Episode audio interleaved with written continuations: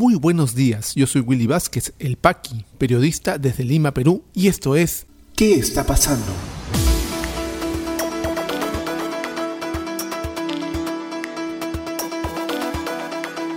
Estas son las noticias de hoy miércoles 27 de enero de 2021. Gobierno dispone que Lima y otras nueve regiones pasen a nivel de alerta sanitaria extrema y se impone cuarentena por 15 días a partir del 31 de enero. Ejecutivo dispondrá de bonos económicos para 4.2 millones de familias vulnerables y otras medidas en regiones de alerta extrema. Partido Podemos Perú presentará moción de censura contra la mesa directiva del Congreso.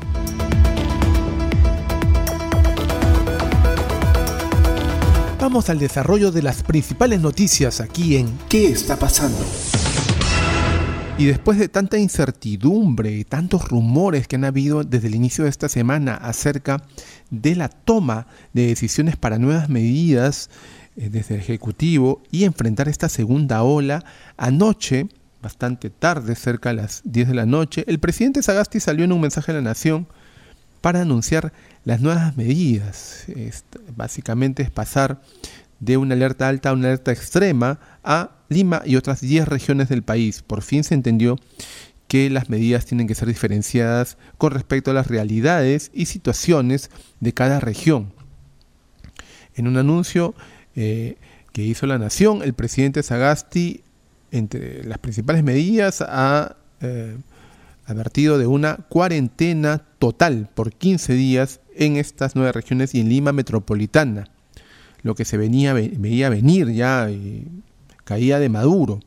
Luego, la presidencia del Consejo de Ministros también eh, aclaró algunas eh, decisiones eh, económicas que también se han tomado para hacer frente a esta cuarentena. Informa el diario El Comercio. Durante una conferencia de prensa, el mandatario Francisco Sagasti señaló que solo una persona podrá salir a realizar las compras, además no habrá transporte interprovincial, terrestre ni aéreo. En este nivel de alerta sanitaria extrema también estarían las regiones de Ancash, Pasco, Ica, Huánuco, Junín, Huancavelica, Purímac, Lima, provincia de Lima Metropolitana y Callao. Por supuesto, una inmovilización social obligatoria total del 31 de enero hasta el 14 de febrero. El gobierno indicó que estas medidas irán variando de acuerdo a los análisis que se realizan cada día junto con el Ministerio de Salud y el gobierno oficializó hoy, mediante decreto supremo 008-2021, el retorno a la cuarentena total en Lima de Callao. Entonces, ¿qué otras restricciones tienen este decreto supremo? Aforo en casinos, gimnasios, artes escénicas de cero. También en tiendas generales como centros comerciales, galerías o tiendas por departamentos donde solo se permitirá delivery. Las tiendas de abastecimiento de productos básicos, supermercados, mercados, bodegas y farmacias tendrán un aforo limitado del 40%. En tanto, los restaurantes solo serán por delivery y el ingreso a las iglesias tampoco estará permitido. Y así estableció niveles extremos, que ese es el que le acabo de contar, nivel muy alto y nivel alto. Ya no existen regiones en el país con nivel moderado ni nivel bajo. En una eh, eh, necesidad de parar esta curva, que es casi una pared de crecimiento sostenido y rápido de contagios y muertes también. Por fin, el Ministerio de Salud ha, soltado data después de cuatro días con respecto a eh, las cifras de infectados, de fallecidos, de eh, personas hospitalizadas, que la vamos a ver más adelante.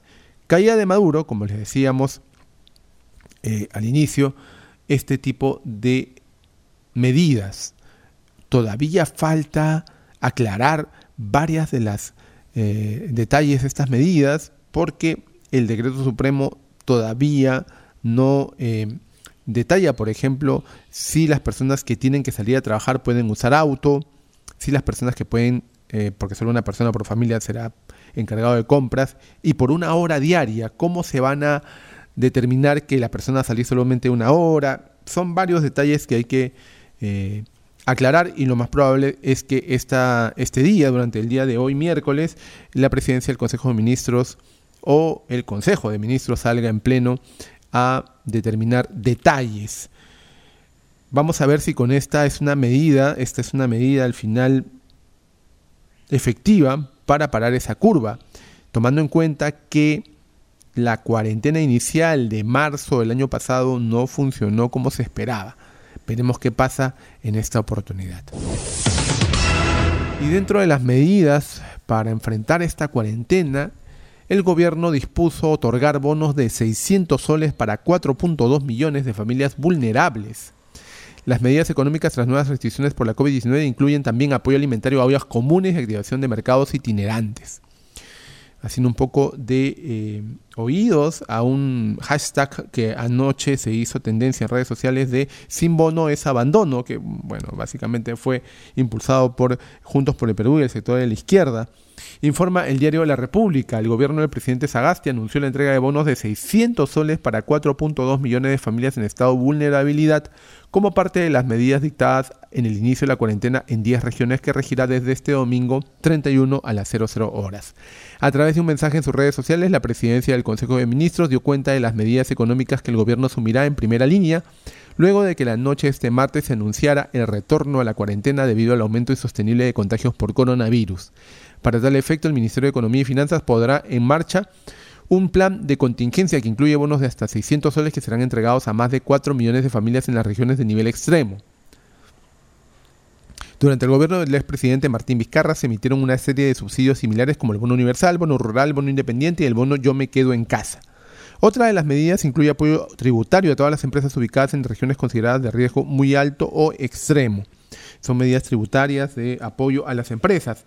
Y el bono es para 4.2 millones de personas, pero teniendo en cuenta que la restricción de horarios, toque de queda, bancos con eh, capacidad limitada, aforo limitado, urge pues que esta cuenta DNI esté activa. Esperemos que ese proceso de generar cuentas DNI, o sea que solamente con tu DNI tengas acceso a una cuenta del Banco de la Nación, esté avanzada, porque si no vamos a tener lo mismo que la este, primera ola. La primera ola, la gente salió en grupos a aglomerarse en los bancos para cobrar los bonos y fueron focos de contagio nuevamente. Esperemos que ahora sí hayamos aprendido la lección. Parece que no. Estamos viendo en redes sociales desde temprano colas en los supermercados cuando estamos miércoles. El domingo recién entramos en cuarentena no hay ningún apuro. Vayan a hacer sus compras en el momento en que pensaban hacerlo. Por supuesto, si pueden hacerlas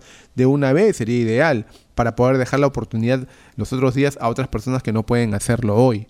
Esa desesperación que nace de la incertidumbre nos gana, nos, rebalsa como seres humanos realmente. Vamos a ver qué otros eh, anuncios, qué, otros, qué otras aclaraciones tiene eh, el Consejo de Ministros para el día de hoy.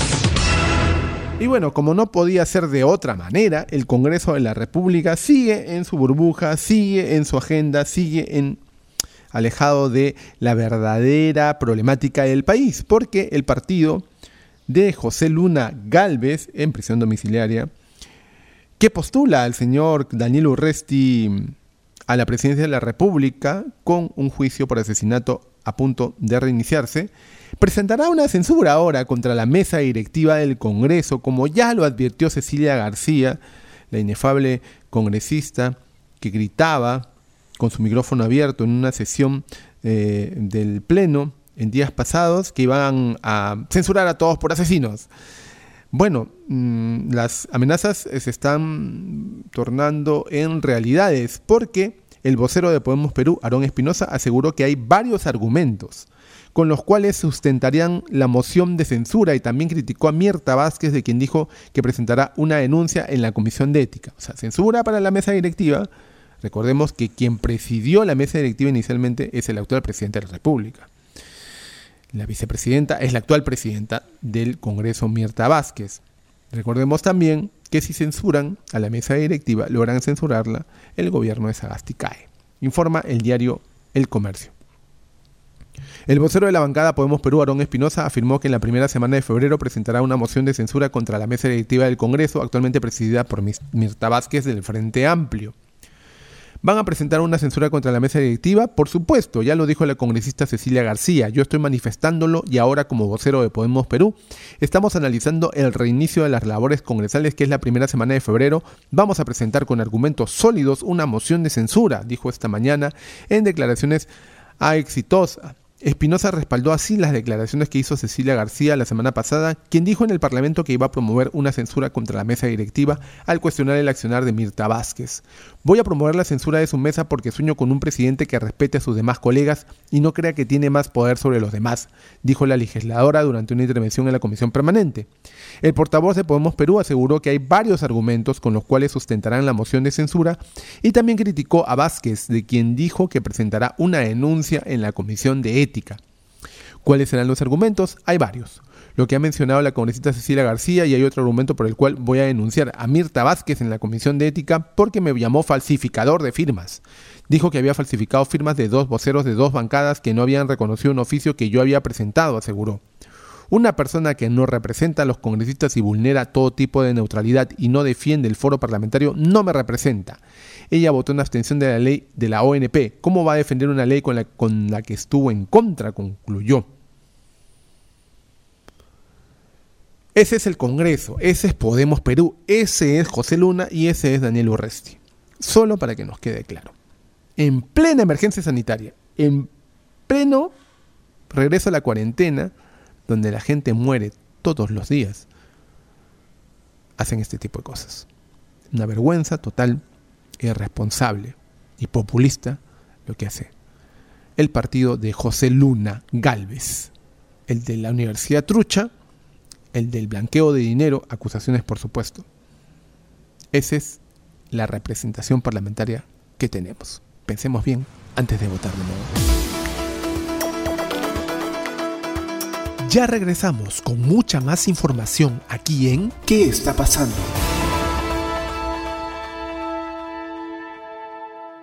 Y este podcast llega a ti por un gentil auspicio de La Mamina.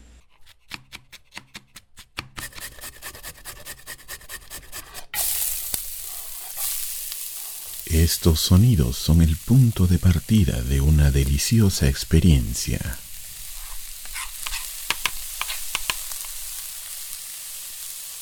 La mamina, lasañas, pais y más. Cocina casera en tu mesa. La mamina, el amor se come. Delivery gratis San Miguel, Magdalena, Jesús María, Pueblo Libre. Para otros distritos, consultar tarifa de reparto. Llámanos al 910-833-575.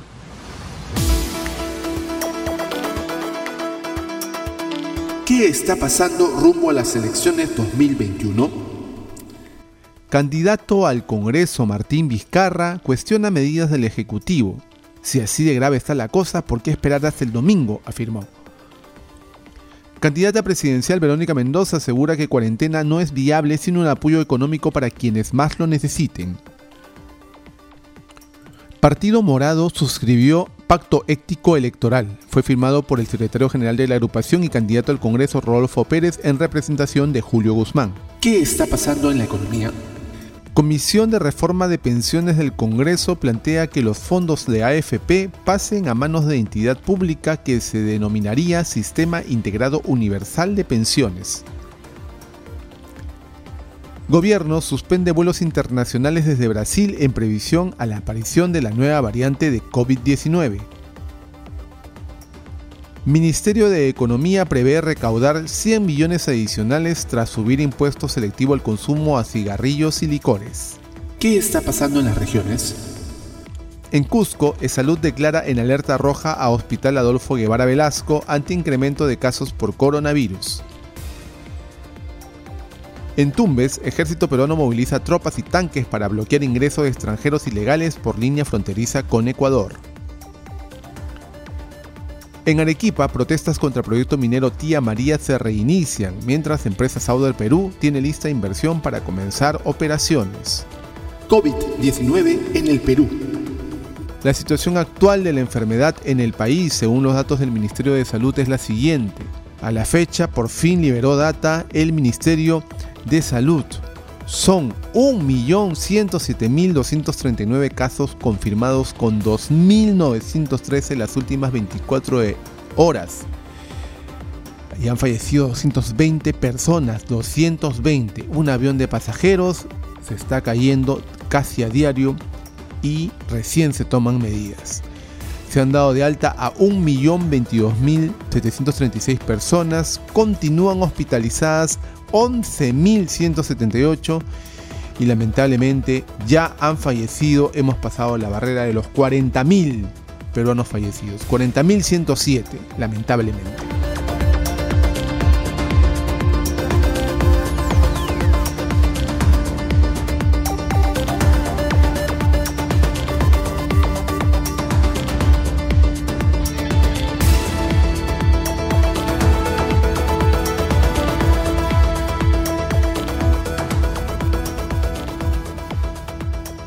Si te interesó este podcast de noticias, recomiéndanos con tus contactos porque estaremos enviando este audio todos los días para que puedas tener una aproximación noticiosa a lo que está pasando en el país. Suscríbete a nuestra lista de distribución en WhatsApp y compártelo. Puedes seguirme también en mis redes sociales de Facebook, Twitter y YouTube como Willy Vázquez El Paqui o visita podcast.elpaqui.com. Muchísimas gracias por llegar hasta aquí. Nos escuchamos en cualquier momento.